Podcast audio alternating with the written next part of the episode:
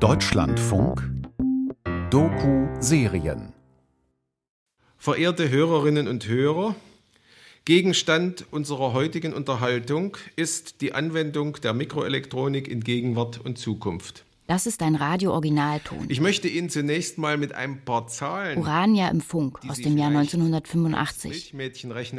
Es ist ein langer Vortrag, ziemlich trocken und schwer ihm zu folgen. Ich quäle mich so hindurch und werde erst ganz am Ende durch eine unerwartete Wendung wieder aufmerksam. Da ja auch alle diese Arbeiten äh, in der Mikroelektronik nicht Selbstzweck oder reine Forschungsneugier sind, sondern auf den Menschen gerichtet, mit einem äh, Spruch von Schiller enden, die Sprüche des Konfuzius, das sozusagen eine Aufgabenstellung auch für diejenigen ist, die in der Mikroelektronik arbeiten. Rastlos vorwärts musst du schreiten, nie ermüdet stille stehen. Willst du die Vollendung sehen, musst ins Breite dich entfalten. Soll sich dir die Welt gestalten, in die Tiefe musst du steigen, soll sich dir das Wesen zeigen. Nur Beharrung führt zum Ziel. Nur die Fülle führt zur Klarheit und im Abgrund wohnt die Wahrheit. Irgendwie rührt mich dieses Zitat. Rastlos vorwärts musst du schreiten, nie ermüdet stille stehen. Mich rührt nicht das Zitat an sich, sondern dass es in diesem Kontext verwendet wird. Die Bedeutungsschwere und Ernsthaftigkeit in diesem Zusammenhang, so ganz ironiefrei. Ich habe das Gefühl, es ist ein Bemühen darin, alle Aspekte einer Gesellschaft mit Worten zu begleiten. Worte, die aus sich heraus kräftig strahlen und über sich hinausweisen. Aber vielleicht ist es auch die kleine, feine Nostalgiebrille. Soll sich dir die Welt gestalten? In die Tiefe musst du steigen. Möglich, dass die Hörer es damals als hohles Beiwerk einfach überhört haben. Propaganda. Schiller hin oder her. Mag sein, sie haben es sogar als anmaßend oder lächerlich empfunden, angesichts der Stagnation, mit der heute die 80er Jahre in der DDR oft beschrieben werden. Soll sich dir das Wesen zeigen. Nur Beharrung führt zum Ziel und die Fülle führt zur Klarheit und im Abgrund wohnt die Wahrheit. Neuland. Featureserie von Dörte Fiedler. Folge 2 alles machen ohne nichts. Januar 1986 Dresden. Wie gesagt, wir waren oder ich war Anfang 86 wirklich total überrascht. Jens Knobloch, 1986 Bereichsleiter im Schaltkreisentwurf. Seit 1973 arbeitet er in der Mikroelektronik in Dresden. Mit Anfang 40 gehört er zu den Jungen im ZMD. Lustig war ja, dass ich im selben Haus wohnte wie der Professor Junghans. Der wohnte zwei Etagen unter mir. Wir wohnten in, in einem zehngeschossigen Hochhaus.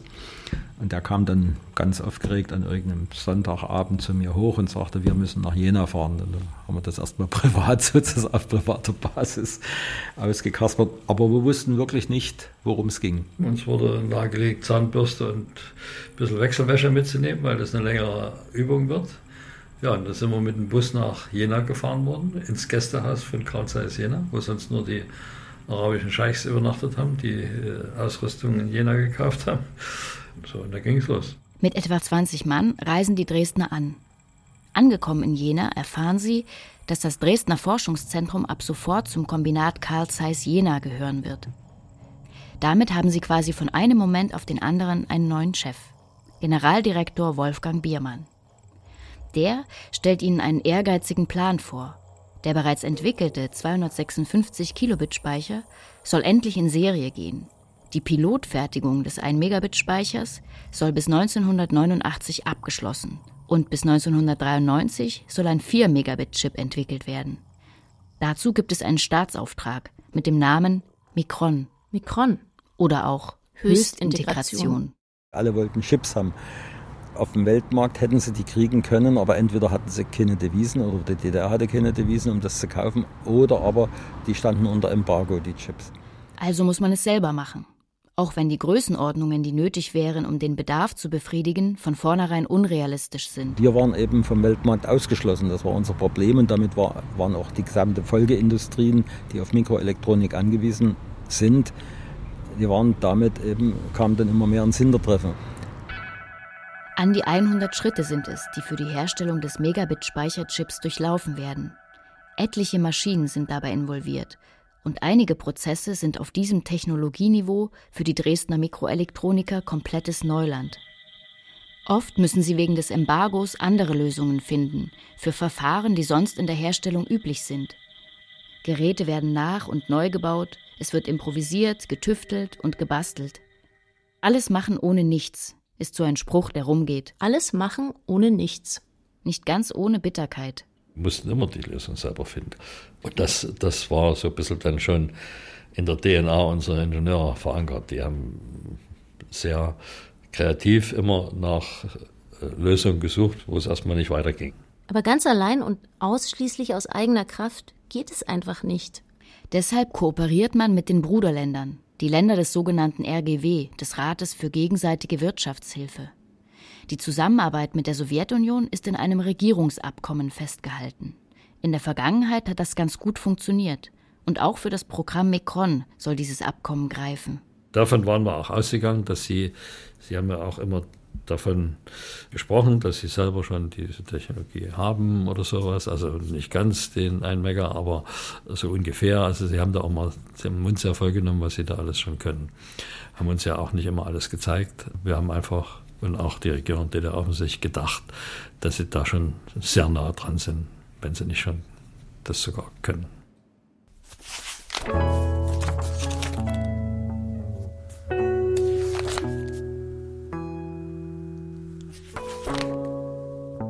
Am 8.2.86, die Kinder haben Winterferien. Pias Zeugnis war wirklich wieder ohne Tadel. Sie ist die zweit drittbeste. Clemens Betragen, Fleiß, Mathe, Physik, Chemie, Englisch, Russisch, Geschichte, Stabi 3. Eine Katastrophe. Szenenwechsel. Ich frage mich, wodurch wird man, wer man ist? Wie verlaufen die Zufälligkeiten, denen man ausgesetzt ist? Welche Folgen haben Entscheidungen, die man trifft? Und wie wirkt der äußere Rahmen auf all das, was die eigene Biografie wird? Sicher werden viele Eltern bestätigen, dass sich ihr Leben durch ihre Kinder verändert hat. Das Leben der Familie Pschenitzka nimmt dadurch allerdings eine Wendung, die sie letzten Endes dahin führt, sich in der Dresdner Umweltbewegung zu engagieren. Zumindest ist das eine Betrachtungsweise, die sich rückblickend so erzählen lässt. Unsere Tochter war äh, geboren mit einem schweren Herzfehler. Sie hatte einen vierfachen Herzfehler und ich war eigentlich rund um die Uhr mit ihr beschäftigt, weil sie laufend Anfälle kriegte. Diese Anfälle passieren manchmal bis zu fünfmal am Tag. Ich habe oft genug wirklich Rotz und Wasser geheult. Aber irgendwie haben wir damit gelebt. Mhm. Ging gar nicht anders. Als das Mädchen zwei ist, wird sie in der Berliner Charité operiert. Eine Operation, die einen erträglicheren Zustand herstellt, aber das eigentliche Problem nicht löst. Eine Art Übergangslösung. Aber sie war nie leistungsfähig. Also ich habe ihren Schulranzen zur Schule getragen und habe sie manchmal äh, noch, noch die Treppe halb raufgetragen. Also sie konnte nie mit ins Ferienlager fahren, weil sie brauchte eine extra Betreuung. Die OP, die erforderlich wäre, kann in der DDR noch nicht gemacht werden. Wilfried Pschenitzka hört irgendwann im Westradio, als seine Tochter etwa acht ist, dass eben jene Operation am Herzen jetzt bereits an Kleinkindern im Alter von etwa vier Jahren möglich ist. Und dass sie ab dem zehnten Lebensjahr dann eigentlich nicht mehr gemacht werden könnte, weil die Veränderungen im Körper nicht mehr reversibel sind. Und das war für uns, der, für mich der Punkt, wo ich gesagt habe, jetzt, jetzt müssen wir was machen. Jetzt lassen wir uns nicht mehr länger hinhalten. Wir hatten einen Schwager an der Charité in Berlin und der war der Patenonkel meiner Tochter, unserer Tochter. Und der hat sich sehr gekümmert, aber an der Charité konnte man es noch nicht. Und da haben die dann selber gesagt, Budapest, Moskau, London ja. und, und in der Schweiz und München. und München. Das käme in Frage. Die machen diese Operationen. Für die Familie kommt eigentlich nur die BRD in Frage. Dort haben sie Bekannte und Verwandte. Es dauert dann aber noch zwei ganze Jahre. Da sind wir durch sämtliche Ministerien, durch Gesundheitsministerium, Innenministerium, Außenministerium und äh, Staatssicherheit und was weiß ich, ähm, sind wir überall durchgecheckt worden. Und irgendwann hieß es dann grünes Licht. Ich durfte mitfahren als Betreuung und unsere Tochter konnte in München operiert werden. Das Mädchen wird das erste Kind aus der DDR, das in der Münchner Herzklinik operiert wird. Man kann sagen, was man will. Wir sind auch damals dankbar gewesen dem Staat, dass er uns hat fahren lassen. Das war, äh, es war nichts Normales, dass wir fahren durften, also dass ich mit unserer Tochter fahren durfte. Wir sind damals bei vielen Freunden in Verruf gekommen oder in den Verdacht, dass wir mit der Stasi gekungelt hätten, um fahren zu dürfen. Und ich muss sagen, dieser Gedanke ist gar nicht so von der Hand zu weisen. Wenn es um das Leben eines Kindes geht, dann ist man so ziemlich zu allem bereit. Und wir waren erpressbar auf diese, oder wir wären auf diese Weise erpressbar gewesen. Aber die sind wirklich nicht an uns herangetreten. Sie haben uns also wirklich fahren lassen, ohne dass wir irgendwelche Zugeständnisse machen mussten. Die OP verläuft gut. Ihre Tochter erholt sich danach relativ schnell. Das erste Mal, als sie im Krankenhaus die Treppe rauf, runter zum, zum Erdgeschoss, wir waren im dritten oder vierten Stock, lag sie. Und als sie das erste Mal wieder nach oben kam, hat sie selber fast geheult und sagte, Mami, ich kann Treppen steigen. Das war so das Erlebnis für sie. Nach drei Monaten fahren sie zurück nach Dresden. Zurück zu Bruder und Vater. Meiner Frau ist es sehr schwer gefallen, sich dann wieder nach dem Vierteljahr bei uns einzugewöhnen in der DDR. Und nur geredet, wir, wir stellen einen Ausreiseantrag. Ich halte es hier nicht mehr aus. Und da haben wir uns dann am letzten Endes dazu durchgerungen, dass wir gesagt haben, nein, wir bleiben. Äh, wenn, die, wenn der Staat die Erfahrung macht, dass man Leute für kurze Zeit, zum Beispiel zu, aus, aus so einem medizinischen Anlass, in den Westen lässt und sie machen die Erfahrung, die kommen dann nicht wieder zurück. Die, das können wir nicht machen. Das können wir nicht machen. Es macht mich nicht sprachlos, dass man sie hat fahren lassen oder wie das Ganze abgelaufen ist. Es macht mich sprachlos, dass eine Familie entgegen ihrer eigenen persönlich individuellen Bedürfnisse und Wünsche im Sinne einer Gemeinschaft entscheidet. Dass nicht ihre individuelle Entwicklung und ihr Streben nach persönlichem Glück ausschlaggebend sind, sondern der gesellschaftliche Kontext. Heute feiert ihre Tochter den Tag der Operation als ihren zweiten Geburtstag jedes Jahr. Nach dieser Erfahrung und dem Entschluss, keinen Ausreiseantrag zu stellen, sucht Gesine Pschenitzka nach Möglichkeiten, sich zu engagieren. Äh, irgendwie konnte ich es alles nicht mehr ertragen und dann habe ich gedacht, ich muss irgendwas tun. Und dann ging das los mit der sauberen Luft für Ferienkinder. Szenenwechsel. So, ich bin der Tillerhorst. Ich heiße Lothar Riedel. Ich bin der Schumann Gerd. Also ich bin der Bull Matthias. Mein Name ist Karl Ich bin der Schützelreiter. Horst Tiller, Lothar Riedel, Gerd Schumann, Hans-Jürgen Kahlert, Rainer Schützel, Jürgen Obigli, Matthias Buhl und noch einige andere mehr. Wir waren auf Aushängeschild. Ja, wir waren auf dem Schacht der Aushängeschild gewesen. Brigade Fuji war eigentlich, wir haben sehr viele hohe Auszeichnungen gekriegt, muss ich sagen.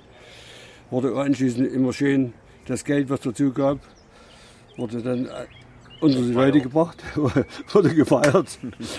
Wir haben die höchste Auszeichnung, die wir haben, war Banner der Arbeit. Das war eine der höchsten Auszeichnungen, die es mir gab in DDR-Zeiten. Und waren eigentlich alle stolz drauf. Wir, waren eine gute Truppe gewesen, nicht bloß beim Arbeiten, sondern auch beim Feiern waren wir immer eine gute Truppe. Das Gitterseer Revier hat eine lange Geschichte. Zuerst wird hier Steinkohle abgebaut. Nach dem Zweiten Weltkrieg stellt man fest, dass die Halde, also der Abraum aus den Gruben, strahlt. Uran. Die anfangs SAG, später SDAG, Sowjetisch-Deutsche Aktiengesellschaft Wismut, übernimmt das Gelände. Ab 1968 wird Uranerz abgebaut und in die Sowjetunion gebracht. 1986-87 ist es damit beinahe vorbei. Also 86 wurde dann bekannt, dass WDR-Gas unrentabel ist dass das nicht mehr zu stemmen ist finanziell. Dieses bisschen Zeug aus der Grube zu holen, das war zu teuer geworden, weil der Weltmarkt war billiger geworden. Mhm. Und dann haben sie eben beschlossen, nicht die Wismut zuzumachen, sondern nur unseren Betrieb.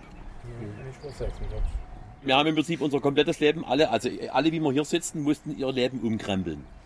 Ne, weil Bergbau war finito. Für mich war es damals also ganz schrecklich. Ja. Ich glaube, da hat jeder seine Problemchen damit gehabt. Ja. Mit dem Zumachen vom Schacht. Ja. ja. Ich war froh, dass es zu war. Ja, ja. Weil wir die letzten vier Jahre haben wir natürlich einen Raubbau gemacht. Ja, klar. Ja. Und, Die Damm oder den ganzen äh, Käse da. Ich war froh, dass wir rausgekommen sind ohne, ohne Schaden. Ohne Schaden. Darf man keine Toten mehr haben. Vier Jahre Raubbau darf noch gemacht werden, bis 1989. Dann werden die Schächte der Willi Agatz geschlossen. Raubbau heißt, man holt noch alles raus, was geht. Und dann hatte man uns Alternativen gesetzt. Entweder du gehst nach Thüringen und machst dort weiter. Oder du gehst in das Siliziumwerk. Das war damals die Alternative um den Gittersee. Das war damals das naheliegendste. Sollte extra für uns. Die haben uns nicht erzählt, was das ist. Das wusste von uns kein Mensch, was da eigentlich gemacht wird. Siliziumwerk, das klingt nach 0815.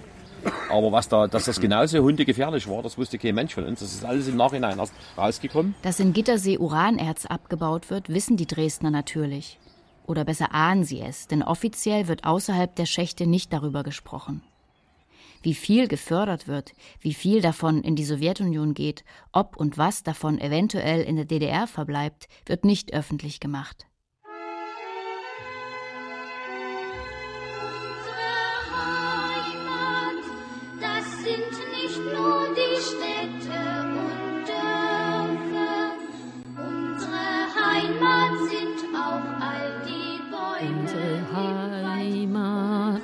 Ist das Gras auf der Wiese, das Korn auf dem Feld und die Vögel.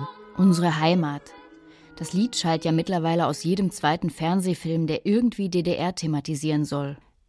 In harmonischer Natur findet meine Kindheit nicht statt. Leipzig ist umgeben von Braunkohlemondlandschaften. Riesige Schaufelradbagger gehören zu diesem Bild. Ungetüme am Stadtrand. Wenn zu viel Smog die Stadt niederdrückt, gibt es schulfrei, smogfrei.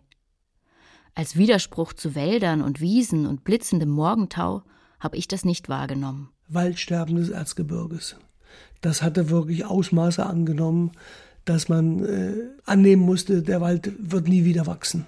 Das sah aus äh, wie, Wie also, Geisterwald. Wie Geisterwald. Es standen nur noch die Stämme da.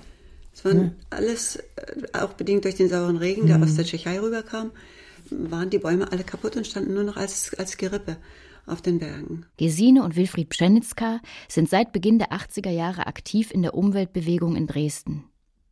Eine der Gruppen, die sich um diese Zeit gründet, ist der von der Kirche unterstützte Ökologische Arbeitskreis.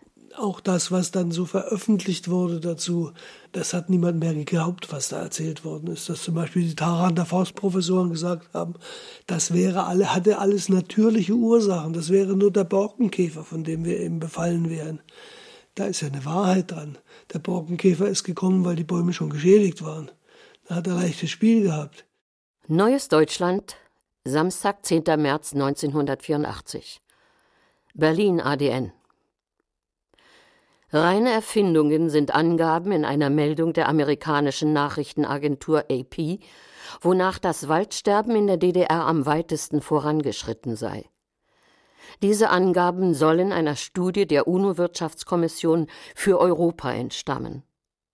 Für eine solche Studie hat die DDR keinerlei Informationen übermittelt. In der DDR werden umfangreiche Maßnahmen getroffen, um die Wälder zu erhalten und zu schützen. Das erfolgt durch entsprechende Pflege- und Aufforstungsarbeiten. Die betreffenden internationalen Organisationen werden von den Behörden der DDR über diese Maßnahmen ständig auf dem Laufenden gehalten. Das ist alles negiert worden, es war alles wunderbar.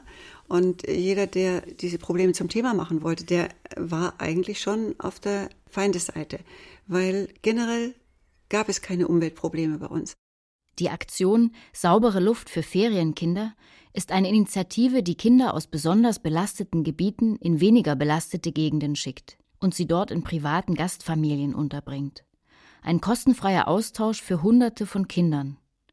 Die Privatinitiative ist erfolgreich und das ist nicht gern gesehen. Nach einer Weile setzt die Staatssicherheit Gesine Pschenitzka unter Druck. Das ist dann auch das Ende gewesen, mein Ende jedenfalls, dass sie gedroht haben, ähm, Ferienaktionen sind Sache des Staates und wenn wir damit nicht aufhören, dann könnte man ganz leicht irgendwas geschehen lassen, was uns ans Bein ginge und wo wir dann ganz woanders landen würden. Und da habe ich dann gesagt, ich habe den guten Willen gehabt, aber ein Held bin ich nicht. Das geht so nicht weiter. Also ich habe Familie, ich habe zwei Kinder und dann ging das nicht mehr so privat von unserer Seite aus.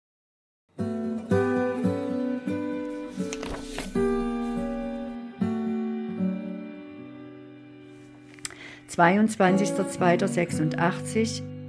Wir machen eine Woche Urlaub, fahren nicht ins Riesengebirge, fühlen uns dazu noch nicht in der Lage, fahren zur Putzmühle, parken dort und dann den Pöbelbachweg aufwärts, am Pöbelknochen vorbei nach Schellerhau, Essen, Oberer Gasthof, im Berghof Kaffee trinken. Szenenwechsel. Die Arbeitsteilung war im Regierungsabkommen etwa grob so geteilt, dass die DDR die Ausrüstung macht, die der bisherigen Erfahrungen der DDR entsprechen, wo die DDR auch weltweit sehr weit vorn war. Projektleiter Bernd Junghans meint damit vor allem Maschinen von Zeiss. Und die sowjetische Seite sollte die Anlagen liefern, die aus ihren Erfahrungen, insbesondere aus der Rüstungs- und Nuklearindustrie kommen. Und in der Nuklearindustrie sind solche Verfahren auch gängig. Also da braucht man auch Vakuumverfahren. Und deswegen sollten die sowjetischen Partner damals die Sputter-Anlagen und die Ätzanlagen liefern. Sputtern und Ätzen sind zwei elementare Verfahren in der Chipherstellung. Ganz vereinfacht funktioniert das gesamte Herstellungsverfahren etwa so. Der Prozess ist so, dass beginnend von dem Siliziumsubstrat werden nach und nach Schichten aufgebracht unterschiedliche Isolationsschichten, leitfähige Schichten, Halbleiterschichten, ganz unterschiedliche Materialien werden Schritt für Schritt aufgebracht. Und jedes Mal wird diese Schicht, nachdem sie aufgebracht wurde, in einer geeigneten Weise strukturiert. Also die wird nicht als eine Fläche beibehalten, die wird so aufgebracht als eine einheitliche Fläche. Und dann werden dort Löcher reingeätzt, werden Streifen geätzt und so weiter. Das macht man auf unterschiedliche Weise, je nach Material. Aber so ist der Prozess. Beim 1-Megabit-Chip sind es insgesamt an die 50 Schichten. In diesem Prozess des Auftragens, Abtragens und Strukturierens der Schichten wird dann eben gesputtert, wie der Fachbegriff für das Auftragen heißt, und geätzt. Das muss im Vakuum passieren. Sonst geht das nicht. Bei diesem Prozess jetzt, wenn die Teile vom Substrat abgespattert werden, nennt man das, also abgestäubt werden und chemisch reagiert haben, dann entstehen neue chemische Substanzen im Vakuum und die muss man entfernen. Und da muss man eine Pumpe haben, damit man das rauspumpen kann. Eine Vakuumpumpe. Eine Vakuumpumpe, die in genau diesem Prozessschritt und auch in der hier zu erzählenden Geschichte eine einigermaßen wichtige Rolle spielt. Eine Turbomolekularpumpe, die einen entscheidenden Vorteil hat im Vergleich zu herkömmlichen Vakuumpumpen. Wenn man aber reaktives Sputtern macht, wenn also reaktive Materialien im Spiel sind, gehen die diese Art von Pumpen alle nicht, die gehen kaputt dabei. Es muss also eine Pumpe sein, die unempfindlich gegen chemische Substanzen ist. Und da gibt es bis heute, also mir nicht bekannt, dass es Alternativen gäbe, da gibt es nur diese Turbomolekularpumpe. Und hier soll das Regierungsabkommen zwischen UdSSR und DDR greifen. Die Sowjetunion soll unter anderem Sputter- und Ätzanlagen schicken, innerhalb derer Turbomolekularpumpen ein elementarer Bestandteil sind. Das Problem war nur, dass diese Anlagen von unseren Freunden da auch nicht funktioniert haben. Ne? Von der wissenschaftlichen Seite waren die sehr interessant gebaut. Also die hatten sehr gute Wissenschaftler, aber die hatten halt keine technische Ausführung, die war nicht gut. Die war so primitiv und einfach, dass sie immer kaputt gegangen sind. Wolfgang Ploss ist zu dieser Zeit Anfang 30 und leitet in Dresden die Abteilung der Entwicklung, die für die Plasma-Trockenätzprozesse verantwortlich ist. Und ich durfte da auch regelmäßig nach Moskau wegen Plasmaätzern. Das war interessant. Wir haben Maschinen getestet. Er reist nach Selenograd. Selenograd der heilige Ort der sowjetischen Mikroelektronik. Selenograd ist eine große Stadt in der Nähe von Moskau. Die gesamte Stadt und all ihre Infrastruktur ist quasi der Mikroelektronik gewidmet. Es gibt eine eigene Universität, Produktionsstätten, Reinräume, Forschungslabore etc. etc. Das war damals so, wir sind dann vom Flughafen abgeholt worden. Ne? Und Selenograd ist ja zwischen Sheremetyevo und Moskau in dem Wald. Und dann wurde dann rechts abgebogen. Da stand ja kein Schild und nichts. Ne? Und dann wurden die Gardinen im Auto zugezogen, dass man nichts sieht. Bis 1991 ist Selenograd für ausländische Besucher unzugänglich. Sich einfach in den Zug setzen und dort aussteigen, ein Kurzbesuch sozusagen, geht nicht. Dass Ingenieure und Funktionäre aus der DDR Zutritt bekommen, ist eine seltene Ausnahme. Sich in der Stadt frei und gar allein zu bewegen, ist den wenigen Besuchern untersagt. Und wir waren dort in einem Raum und dann durften wir mal eine Maschine sehen, abgeschottet. Wir durften das nie an, anschauen, alles. Und mussten dann dort die Parameter der Maschine testen und dann im Protokoll unterschreiben, dass die Maschine gut ist. Da hatten wir mal eine Maschine, die hat einfach nicht das gemacht, was er machen sollte. Und das war an denen auch klar. Ne? Und ich saß dort da und habe gesagt, unterschreibe ich nicht. Und die Dolmetscher mit mir diskutiert, dass man das unterschreiben muss. Aber Wolfgang Ploss will nicht unterschreiben. Da haben sie dann gesagt, ja, dann bleiben Sie hier sitzen, bis Ihnen das klar ist, dass Sie es unterschreiben. Ne? Und äh, Ihr Flug ist dann vielleicht weg. Ich, sag, ich unterschreibe das nicht. Und dann haben sie ihren großen Natschalnik kam rein, also ihren großen Vorsitzenden, der hat sich vorne hingesetzt. Das ist kein Witz jetzt, ne? Und hat mir erzählt, wer den Zweiten Weltkrieg gewonnen hat. Und was ich mir hier erlaube, das nicht zu unterschreiben, wo die, die Freundschaft jetzt ist, ne? Und so. Ich sage, das hat auch mit der Freundschaft nichts zu tun, das hat mit dem Krieg nichts zu tun. Das Ding geht nicht. Ein Kräftemessen, auf das es Ploss gar nicht angelegt hat. Und dann habe ich gesagt, also das geht jetzt mir zu weit. Ich sage, ich brauche jetzt ein Telefon. Dann haben sie mir eine Verbindung nach Dresden gemacht und dann hat der Junghans gesagt, unterschreib das Zeug und komm zurück. Was soll's. Ne? so lief das. Das sagt mir während das sowieso nicht verwenden. Ne?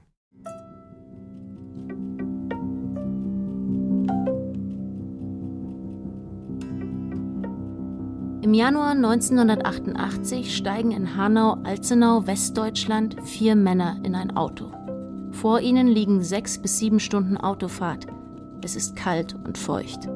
Die Scheiben im Inneren des Autos beschlagen. Ja, wir wussten ja, die Himmelsrichtung haben wir schon gekannt und ähm, äh, die Unterlagen und Visa und was man so gebraucht hat zum Grenzübertritt. Draußen zieht eine noch vertraute Landschaft vorbei. Die Männer sind müde und aufgeregt, irgendwo tief in der Magengegend. Zugeben muss man das nicht. Aber was einem dort jetzt wirklich erwartet, ähm, weil die DDR ist so weit weg gewesen.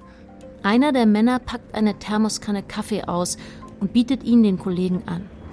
Es geht nördlich raus auf die Autobahn und dann nach Osten. Ich kann mich nur erinnern, dass er mir gesagt hat, ich muss jetzt drei Monate auf Dienstreise und komme nur ganz selten mal zurück. Weil sonst war so eine Dienstreise, also wenn es mal lang war, eine Woche, manchmal nur drei Tage. Und auf einmal war da dieser große Berg, ich bin jetzt quasi drei Monate nicht verfügbar. Nach ein paar Stunden ändert sich der Geruch. Braunkohle hängt in der Luft und noch was anderes, Unbekanntes. Natronlauge stellt sich später heraus gegen den Straßenfrost. Die Geografie auf der anderen Seite, weil Sie so Dresden sagen, heute ist das vertraut, aber ansonsten sind das eigentlich eher Namen gewesen. Die, die ostdeutsche Topologie, die hat sich uns nicht erschlossen. Wir wussten ungefähr, welche Autobahn man da nehmen muss, und aber ansonsten, also die Spezifika Mitteldeutschlands, die kannten wir nicht. Ich hatte überhaupt keine Verwandtschaft in der DDR und für mich hörte die Welt quasi an dieser Grenze auf. Das war wie ein schwarzer Fleck. Trotzdem, man ist professionell und kennt das normale Prozedere. Kunde ist Kunde. Die Männer kommentieren die seltsamen Autos russischer Bauweise. Moskwitsch, Saporozhets. Später sind das vertraute Namen.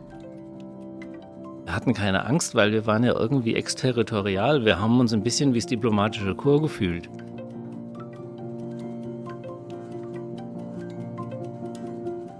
Neuland. Feature-Serie in sechs Folgen von Dörte Fiedler. Folge 2 Alles machen ohne nichts. Mit Ursula Werner, Anne Müller und Axel Wandke. Recherche Maja Markwort. Ton Jean Cimczak. Regie die Autorin. Redaktion Wolfgang Schiller. Eine Produktion des Deutschlandfunks 2018.